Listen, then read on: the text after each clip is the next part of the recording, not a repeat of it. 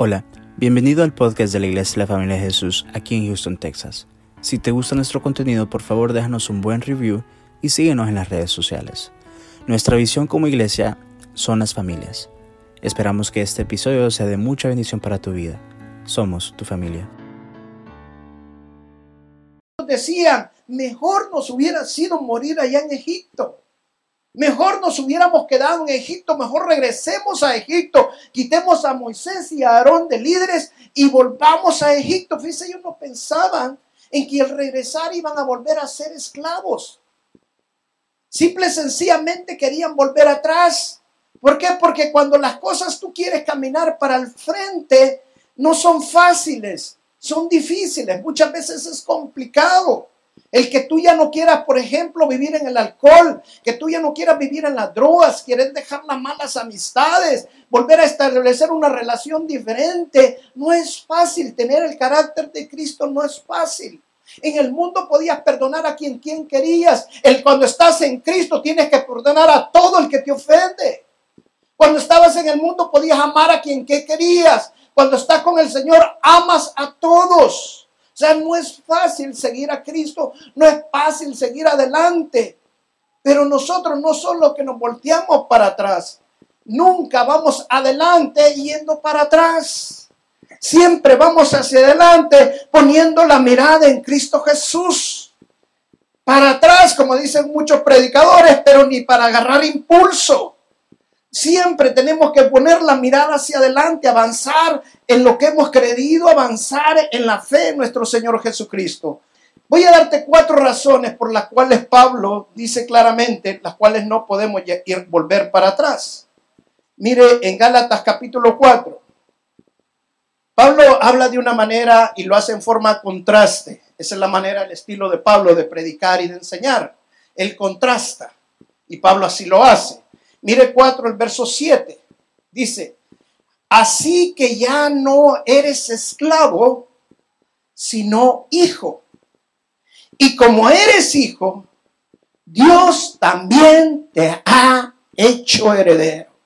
La primera razón por la cual Pablo dice no podemos volver atrás es porque ya no somos esclavos.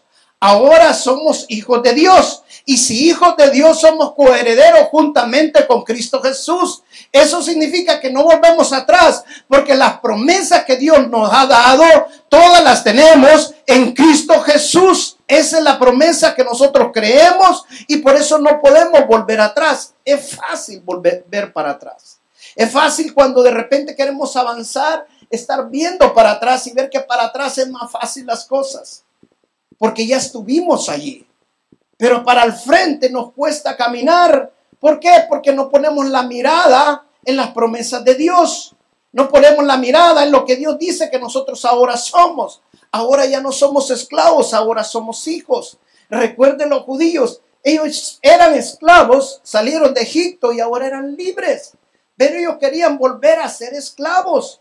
Entonces el Pablo dice, es absurdo, es tonto. Lo mismo nos dice a nosotros. ¿Por qué quieres volver atrás si tú ya no eres esclavo? Ahora eres hijo, ahora sos libre de todas esas ataduras. No hay razón para que vuelvas atrás, sino que tenemos que seguir hacia adelante. La segunda razón que Pablo dice en el verso 8, dice, ciertamente en otro tiempo, no conociendo a Dios, servías a los que por naturaleza no son dioses. En otras palabras, antes adoraba dioses falsos por ignorancia. Adoraba dioses, les decía a los Gálatas, la, ciudad de Gálatas era una, de, Galacia era una ciudad eh, muy idólatra. Adoraban dioses que ellos mismos creaban, que sus mentes creaban. Dioses que no podían hablar, imágenes que no podían escuchar, no podían hablar, no podían sentir, no podían hacer nada, pero por ignorancia las adoraban. Pero ahora por ignorancia no lo pueden hacer porque ahora ustedes saben quién es Dios. Entonces no hay razón para volver a la idolatría, sino que adorar a un Dios verdadero que nuestros ojos no lo pueden ver, pero sabemos que Él existe. Por eso la palabra dice, Dios dice, el que se acerca crea que Él existe porque Él está donde dos o, más están reunidos en su nombre, ahí está Él. Entonces nosotros nos acercamos porque creemos a la palabra de Dios y creemos a las promesas de Dios. La tercera razón que dice Pablo está en el verso 9 y ahí está la tercera y cuarta razón. Vamos a unir estas dos. Vamos a ver la verso 9. Dice, mas ahora, conociendo a Dios, o más bien, siendo conocidos por Dios, ¿cómo es, cómo es que os volvéis de nuevo a los débiles y pobres rudimientos a los cuales os queréis volver a esclavizar? Miren, en otras palabras, Pablo está diciendo ahora, ahora ya ustedes conocen a Dios. Ahora como ustedes conocen a Dios, ya no están en ignorancia. Ahora que conocen a Dios, ustedes saben quién es Dios. Pero todavía dice algo más interesante. Dice, más bien, Dios los conoce a ustedes. Más bien, Dios los conoce a ustedes. Eso significa que es una relación personal con Dios. Antes, cuando no conocíamos al Señor, que no teníamos a Cristo Jesús en nuestros corazones, no conocíamos a Dios.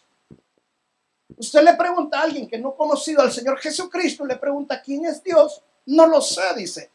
Y tiene razón. Pero nosotros ahora sí sabemos quién es Dios y conocemos a Dios, pero lo más importante es que no solamente lo conocemos a Él, sino que también Él nos conoce a nosotros. Yo no puedo volver atrás porque ahora tengo una relación personal con Cristo Jesús, porque ahora el Señor también me conoce. Mire, escucha bien lo que te voy a decir. Dios no nos promete que no vamos a pasar tribulaciones. Yo sé que muchos aquí han pasado tribulaciones muy difíciles. Algunos hermanos que no están esta mañana me han dado testimonios de cosas grandes que les ha tocado pasar. Pero Dios no nos promete que no vamos a pasar tribulaciones. Pero ¿qué si nos promete Dios? Que en medio de esas tribulaciones Él siempre va a estar con nosotros. Si tú eres hijo de Dios, Dios no te va a abandonar. Si Dios permite que Él entres en un desierto, Dios mismo te va a sacar de ese desierto. Si tú Dios, mire, Dios es tan hermoso tan precioso con sus hijos que cuando nosotros lo conocemos al Señor, nosotros sabemos quién es Él, sabemos que Dios está pendiente de nosotros y nos conoce por su nombre. Si Dios permite que vayas al horno de fuego, Dios está en control del termostato y del termómetro de ese horno para que nada te pase. Dios está en control de todo en nuestras vidas. Ese es el Dios que nosotros conocemos. Y como yo conozco a Dios y Dios me conoce a mí y sé que soy hijo de Dios y, y valgo para Dios, Dios siempre va a cuidar de mí, no importa el desierto que yo esté pasando. Ese es el sentir y el pensar que tú tienes que tener. No importa la tribulación. Y Pablo dice la última razón por la cual no debemos devolver. Dice, ¿cómo es que, que os volvéis de nuevo a los débiles? Y pobre rodimiento, dice el final del verso 9 a los cuales os queréis volver a esclavizar. Wow. ¿Sabe cuando usted vuelve para atrás? Mucha gente cree que volver para atrás va a estar mejor que como estaba ahora. Y yo te voy a decir una cosa, cuando vuelves para atrás, solo va a ser más grande lo que te va a esclavizar el diablo. Y más débil vas a estar. No puedes volver para atrás. Cuando el Señor, cuando Dios le dijo a Lot, sal de la tierra de Sodoma y Gomorra y ve a, la tierra, te voy a sacar del Sodoma, no vuelvas a volver atrás, le dijo. Y dice la palabra que la mujer de Lot volvió a ver atrás y se hizo una estatua de sal, porque Dios no quería que volvieran a ver atrás. Porque cuando Dios te saca de un lugar, es porque Dios tiene cosas mejores allá adelante y no atrás. Y no puedes alcanzar nunca las promesas de Dios de lo que Él tiene atrás, estar viendo para atrás, de lo que Él tiene al frente, que tú estés viendo todavía lo que está para atrás.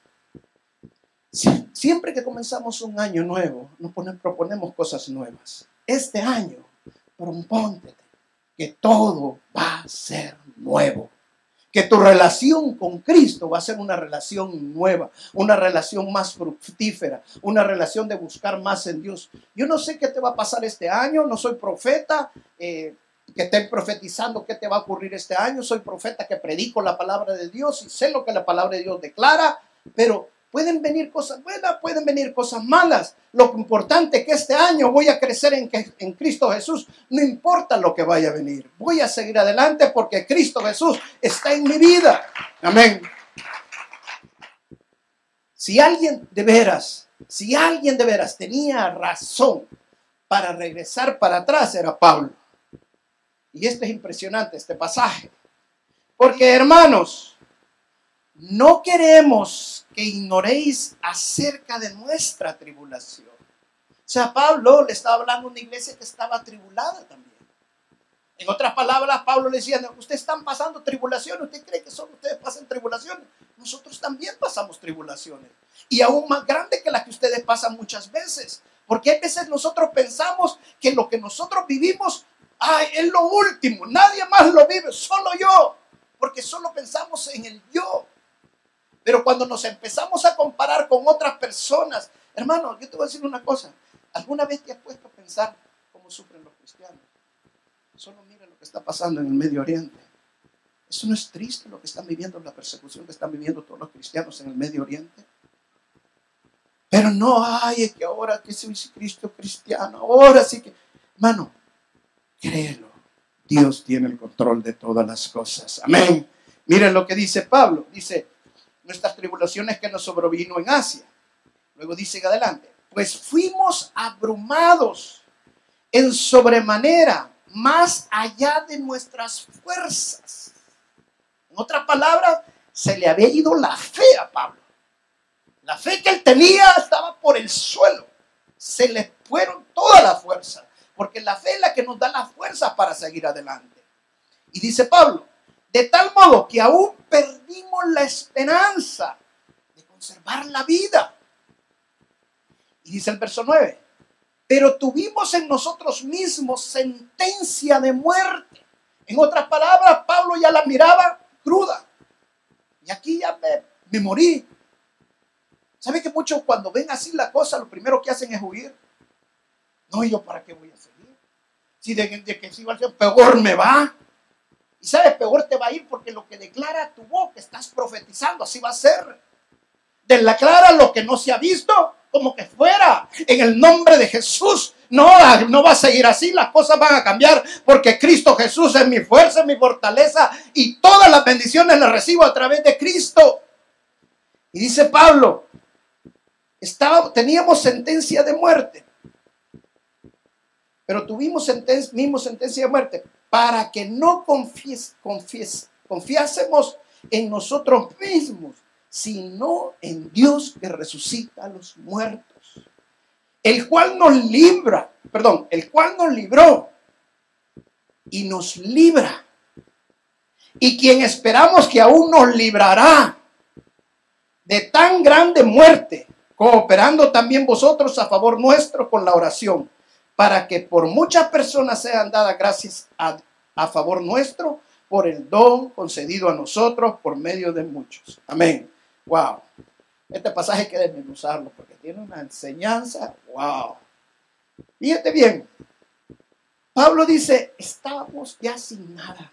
Ya estábamos sin fuerza, ya no teníamos ganas de seguir adelante. La verdad, estaba, la cosa estaba seria. Teníamos sentencia de muerte. ¿Cuántas veces no nos hemos sentido nosotros así? Abrumados de tal manera que ya no queremos seguir adelante no nos han salido las cosas bien en el trabajo, posiblemente está sin trabajo, en el matrimonio tampoco nos están saliendo bien las cosas, con los hijos las cosas. Es una cosa tras otra, enfermedades tras enfermedades, una tras otra y tras otra. Pero Pablo dice algo bien interesante aquí. Estamos seguros que Cristo nos libró, nos libra y siempre nos va a librar. Amén. Esa es la seguridad que nosotros debemos de tener. Escucha bien lo que te voy a decir, pon atención en esto, ponme atención. La fe es para hoy. La fe siempre es presente. La esperanza no es la misma que la fe. La esperanza es mañana. La esperanza es en el futuro. La fe sin la esperanza no puede subsistir. Igual la esperanza sin la fe tampoco puede subsistir. Dice la palabra en el libro de Hebreos, en el capítulo 6, que la esperanza es la segura y firme ancla de nuestra fe. Segura y firme, dice. Ancla de nuestra fe. Si usted ve una ancla, la ancla, la base del ancla, ¿cuál es? Es el barco. Una ancla sin un barco no sirve para nada. La ancla tiene que estar sujeta siempre a un barco. Entonces la ancla, que es nuestra esperanza, tiene que estar sujeta siempre a la fe en Cristo Jesús. Porque nuestra fe no está en que un hombre nos venga a ayudar. Nuestra fe no está en que el dinero nos va a sacar de la situación que estamos. Nuestra fe está en Cristo Jesús. Él es nuestra fe y Él es nuestra esperanza. Ahora, pero aquí te voy a dar vuelta a esto. La el fundamento de la esperanza, de la fe, el fundamento de la fe cuando vienen las tormentas, es la esperanza. Por eso es que dice la palabra, la fe, la, la esperanza es el ancla de nuestra alma segura y firme. O sea, cuando las cosas están yendo mal, cuando ya tienes hasta sentencia de muerte, sentencia significa que ya fue declarado que así va a ser. Sentencia significa que va a pasar. Sentencia significa que no puedes hacer ya nada. Pero cuando tú tienes esa sentencia contra lo que tú estás esperando, tu esperanza debe ser esperanza sobre esperanza. Aunque la sentencia es ya que va a ser contra mí, mi esperanza es que Dios me libra. Dios me libró, Dios me libra y siempre me va a librar, porque mi Cristo es mi fortaleza y Él, es, Él está mi ancla, en la roca, en la única roca firme.